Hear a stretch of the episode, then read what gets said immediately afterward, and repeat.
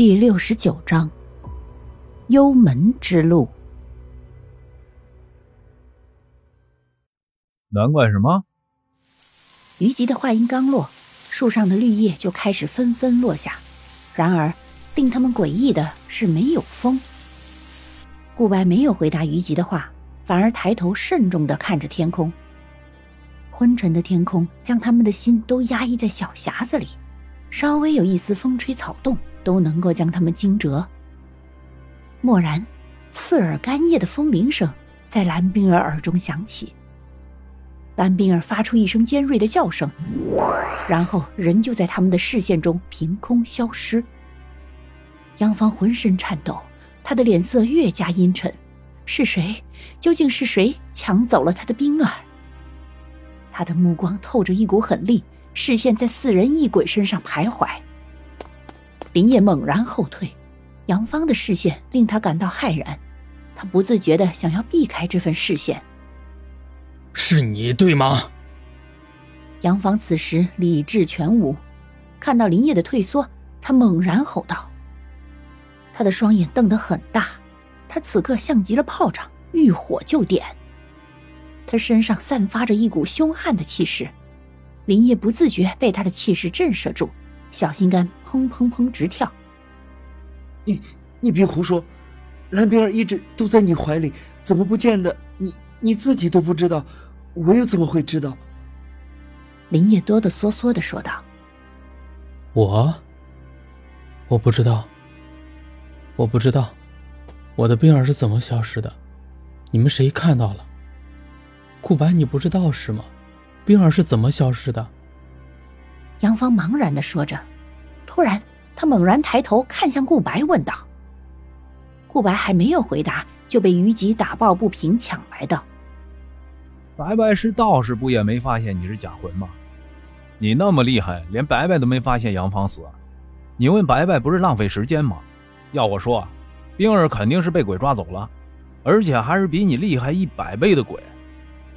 是你，对不对？’”杨芳目光狠厉的看向披着薛月皮的女鬼，说道：“哼，看我干什么？我要他有什么用？”曼妙女鬼冷哼一声：“丫的，老娘居然也有看走眼的一天，居然是只假魂！哼，哪里去了？到底哪里去了？”杨芳失神般的喃喃自语。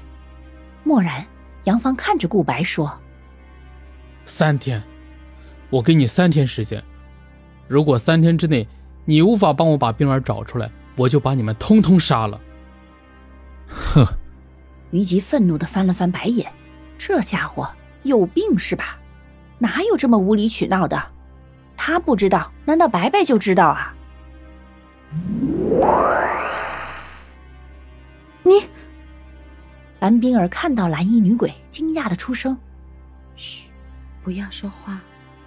蓝衣女鬼食指轻轻按住唇，摇了摇头，轻声说道：“蓝冰儿抿了抿唇，满目不解。”蓝衣女鬼唇角弯了弯，眼底露出一抹笑意，轻声说：“我带你去一个地方。”蓝冰儿点了点头，没有说话。蓝衣女鬼抬手轻轻一挥，这时蓝冰儿才发现蓝衣女鬼手腕上戴着一个手镯。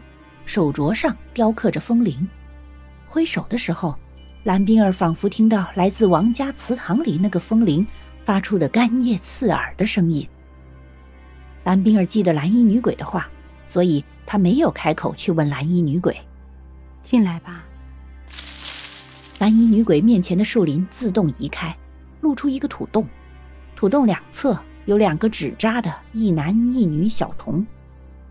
两个小童仿佛有生命一般，快速上前一步，右手伸出，道：“前方已无路，尔等速回。”蓝衣女鬼诧异，当年她进来时，此二童并没有说话，今日又是为何？蓝衣女鬼甚为不解，却仍旧接话道：“我等二人今日特意前来，只为求路。此乃幽冥之路。”尔等快快回去，不可造次。两小童相视一眼，说道：“本集播讲完毕，下集更加惊悚，记得要听啊！”